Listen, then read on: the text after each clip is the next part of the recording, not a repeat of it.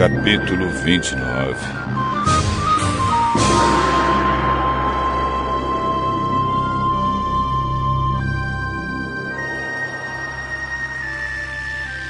Jacó continuou a sua viagem e chegou à terra do Oriente.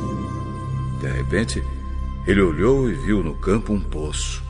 Em volta dele estavam três pastores, cada um com as suas ovelhas e cabras. A água para os animais era tirada desse poço, que era tapado com uma grande pedra. Quando todos os pastores se ajuntavam ali com seus animais, então tiravam a pedra para dar água às ovelhas e cabras. Depois tornavam a pôr a pedra na boca do poço. Jacó perguntou aos pastores: De onde são vocês, meus amigos? Somos de Arã. Vocês conhecem Labão, filho de Naor? Conhecemos sim. Ele vai bem? Sim, vai bem. Olhe, Raquel, a filha dele, vem vindo aí com as ovelhas. Ainda é dia e é muito cedo para recolher as ovelhas. Por que vocês não dão água para elas e depois levam elas de volta para pastar? Não, não podemos. Temos de esperar que todas as ovelhas e cabras estejam aqui e a pedra seja tirada da boca do poço. Aí daremos água para elas.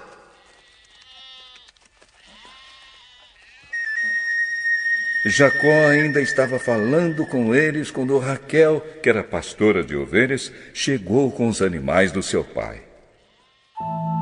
Logo que Jacó viu a moça com as ovelhas e cabras do seu tio Labão, ele foi, tirou a pedra da boca do poço e deu água para os animais.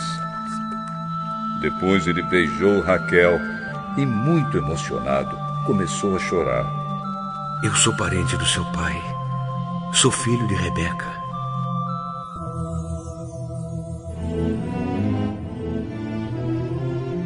Raquel foi correndo contar tudo ao pai. Ele ouviu as novidades a respeito do seu sobrinho e logo saiu correndo.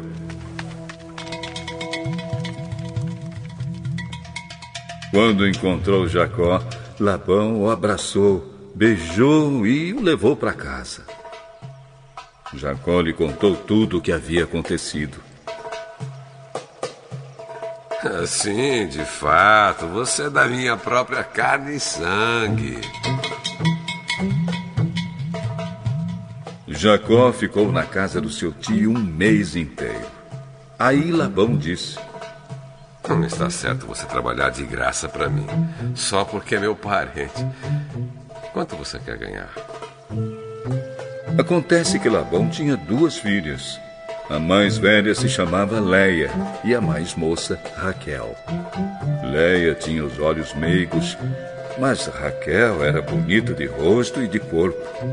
Como Jacó estava apaixonado por Raquel, respondeu: Trabalharei sete anos para o senhor, a fim de poder me casar com Raquel. Eu prefiro dar a você em vez de a um estranho. Fique aqui comigo.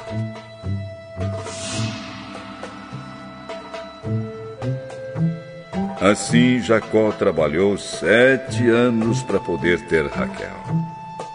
Mas porque ele amava, esses anos pareceram poucos dias. Quando passaram os sete anos, Jacó disse a Labão: Eu quero a minha mulher. O tempo combinado já passou e eu quero casar com ela. Labão deu uma festa de casamento e convidou toda a gente do lugar. Mas naquela noite, Labão pegou Leia e a entregou a Jacó. E ele teve relações com ela. Labão tinha dado a sua escrava Zilpa a Leia para ser escrava dela.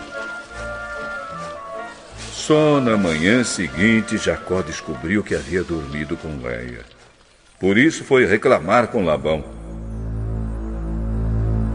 Por que o senhor me fez uma coisa dessas? Eu trabalhei para ficar com Raquel. Por que o senhor me enganou? Aqui na nossa terra não é costume a filha mais moça casar antes da mais velha.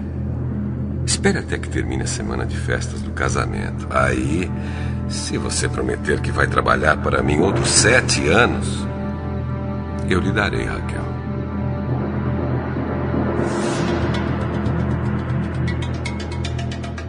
Jacó concordou.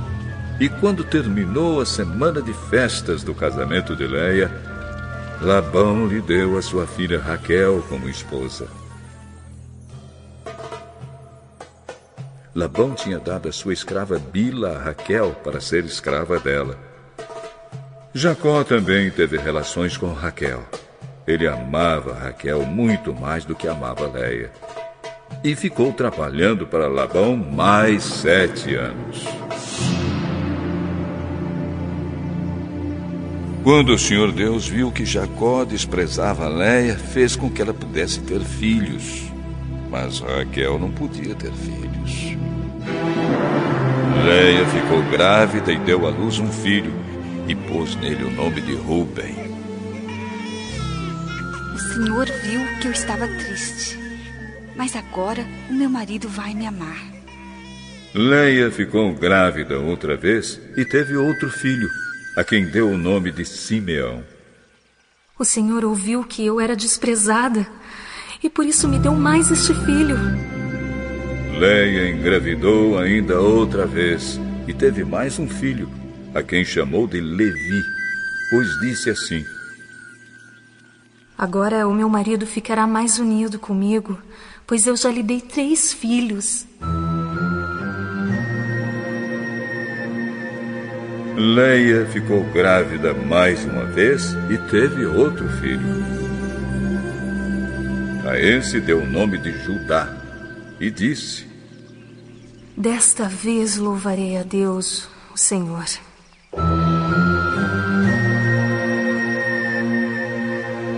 Depois disso, não teve mais filhos.